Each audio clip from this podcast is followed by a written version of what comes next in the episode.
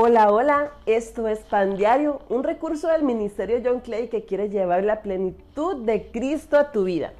Y el Pan Diario de hoy se titula ¿Quién es tu guía? Escuchemos lo que dice Gálatas 5:25 en Nueva Traducción Viviente. Dice así, ya que vivimos por el Espíritu, sigamos la guía del Espíritu en cada aspecto de nuestra vida. ¿A quién no le gustaría tomar siempre las mejores decisiones?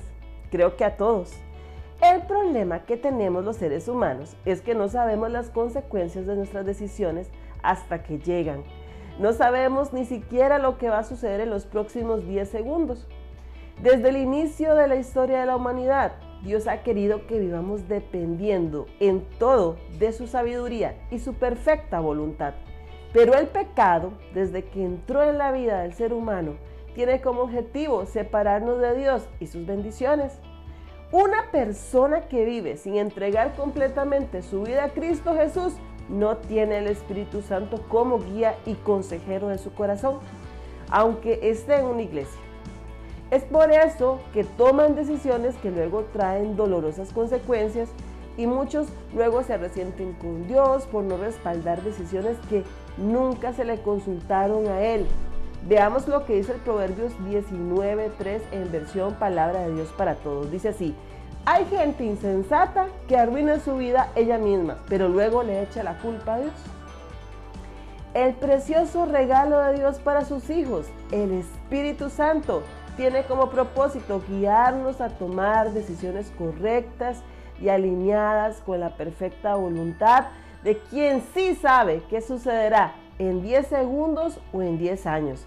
Dios Todopoderoso, si de verdad has entregado tu corazón a Cristo Jesús y el Espíritu Santo vive en ti, entonces recuerda que todo, hasta lo que parezca más sencillo, debemos consultarlo con Él, pues nuestro deseo debe ser hacer su voluntad y no la nuestra, en su tiempo y no cuando nosotros queramos, para su gloria y no para nuestra vanidad.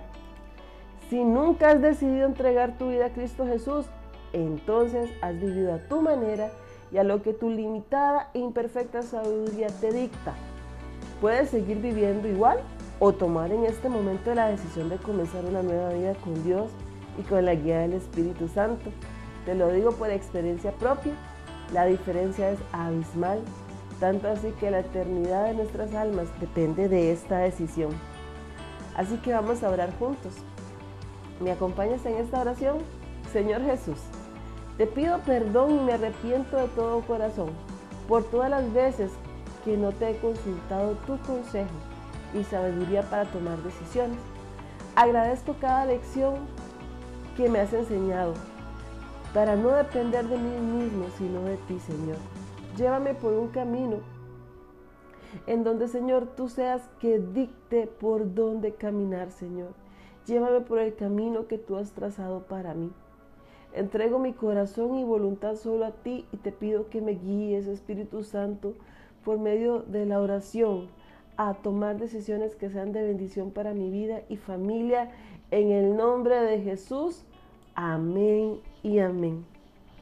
Muchísimas gracias por haber escuchado este pan diario que fue escrito por el señor Carlos Barbosa en la voz de Alejandra Carrillo. Reciba un caluroso saludo y que el Señor Jesús bendiga su vida.